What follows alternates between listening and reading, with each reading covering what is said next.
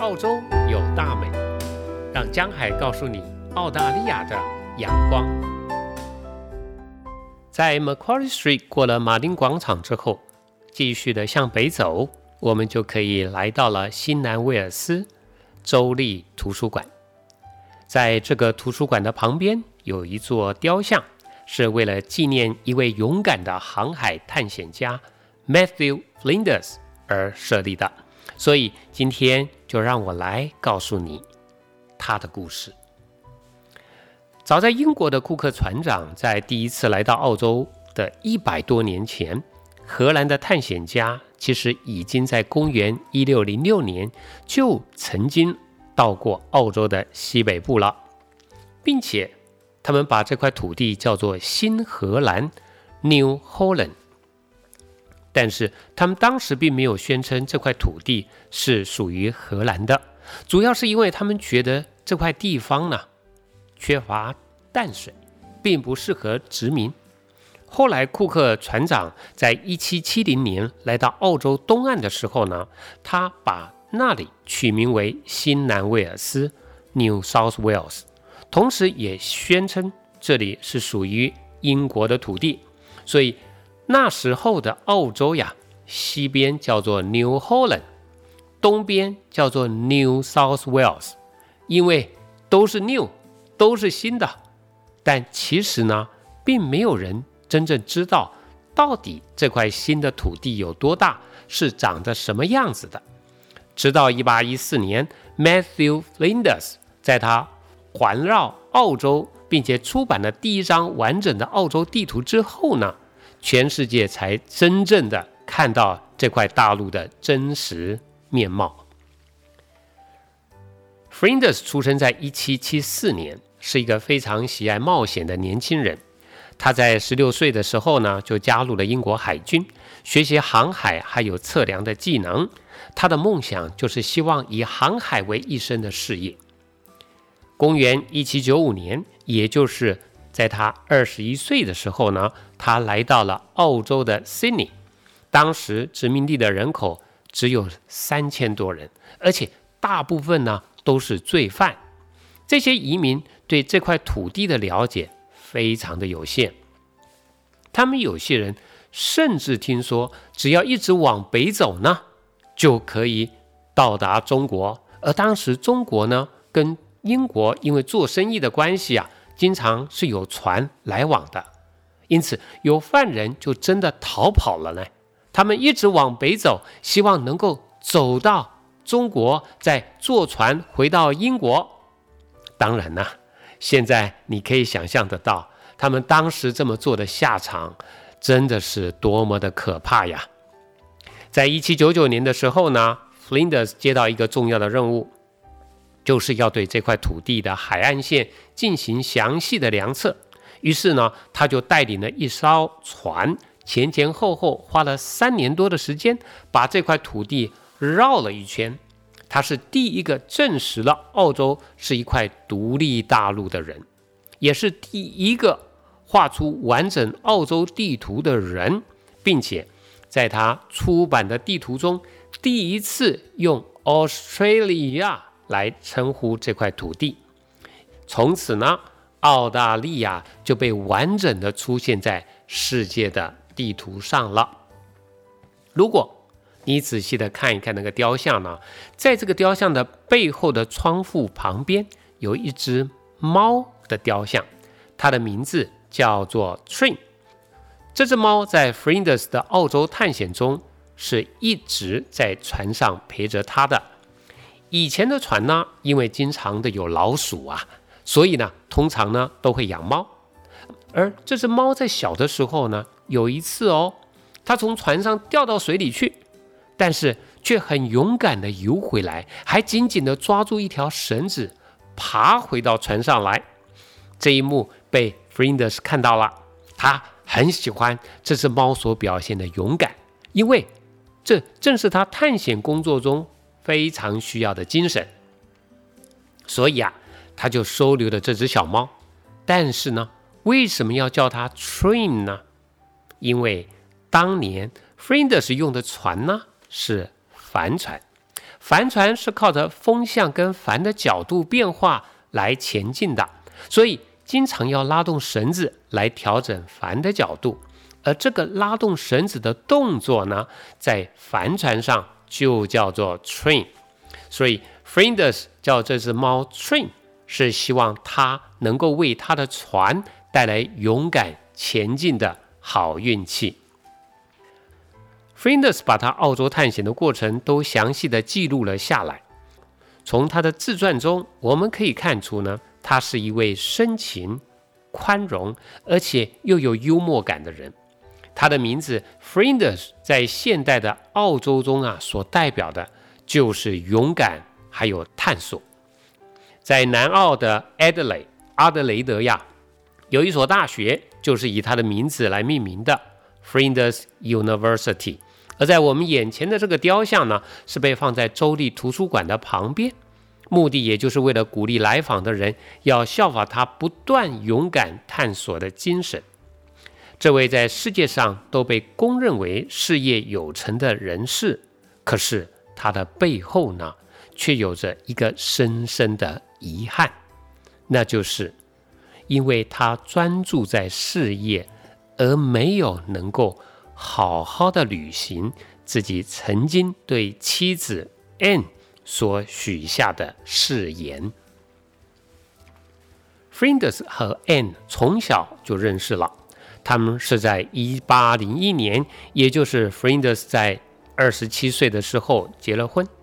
在当时传统的英国婚礼上，双方是在教堂里许下诺言，要一起同甘共苦。携手共建，始终忠实，直到死亡。这个到现在都经常被用到的婚姻誓言是非常神圣的。之所以神圣的原因，是因为这是他们对天所发的誓言呐。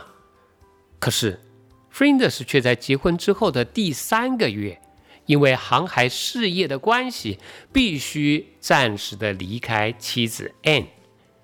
可是我们要知道哟，当时一个海员在海上长程航行的死亡风险是非常大的呀。也就是说呀，只要船一出海，就很可能不再回来了。面对 Frindes 对事业跟婚姻的选择，他的妻子 Anne 也曾经抱怨过，为什么要让他一个人留在英国呢？而 Frindes 的回答是非常肯定的。他说：“他这么做的目的是希望能够在财务上让他们可以在英国过上一个 decent life，体面的生活。”后来，Flinders 继续他的澳洲探险航程了。两年多之后，也就是在公元的一八零三年，他完成了这个工作。在回到英国的航程上呢，他的船不幸触礁而损坏了。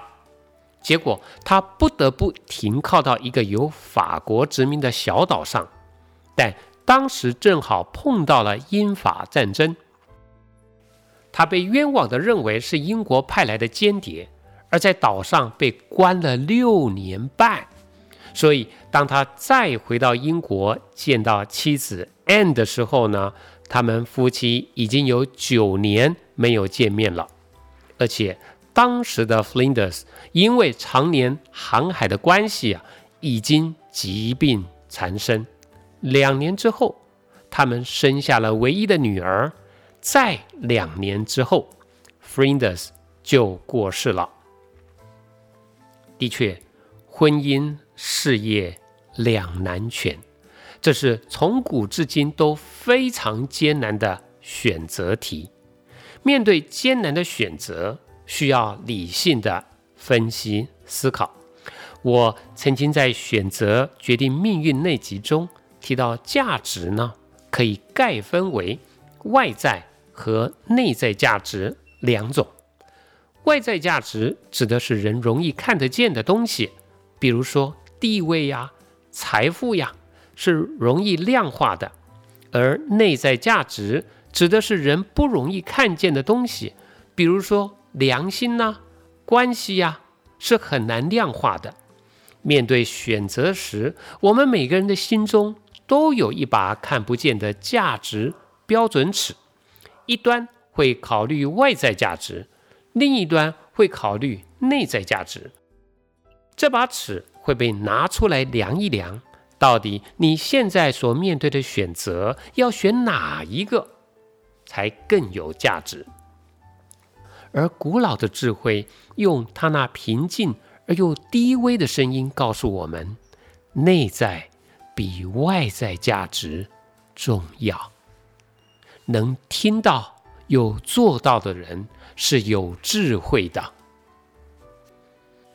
我们就以 Flinders 所做的选择来说，航海探险可以给他名声和财富这些有外在价值的东西，但是。他必须牺牲，可能是暂时的和妻子 Anne 的关系，这种有内在价值的东西。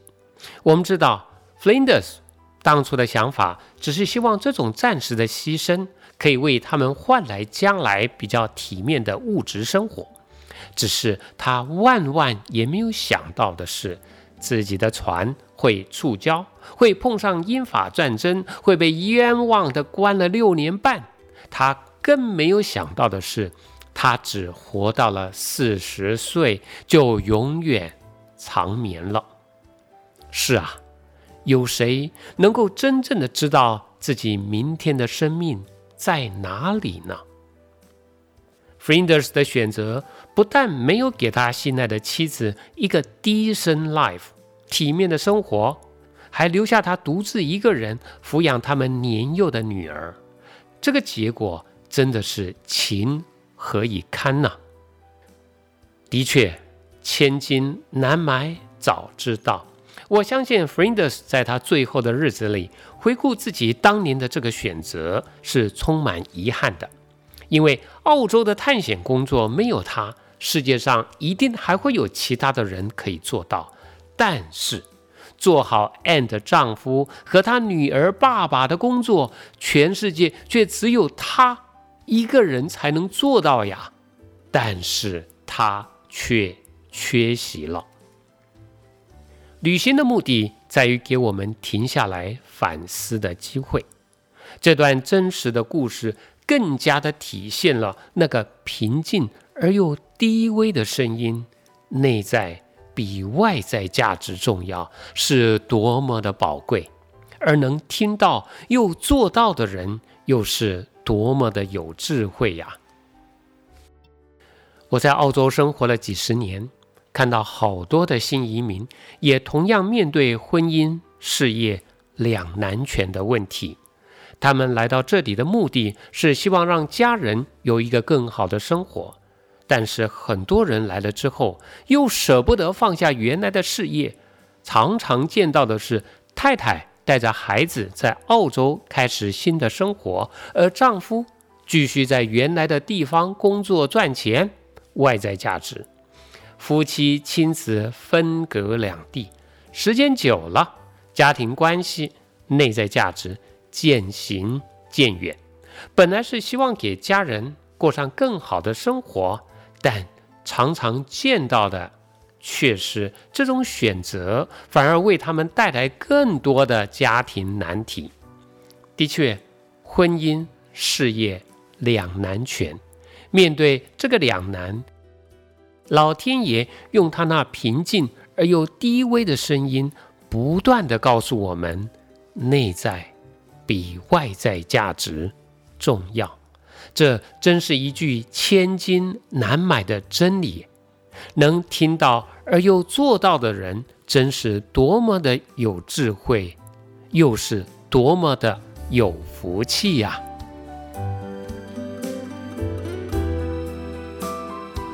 江海，期待我们下次。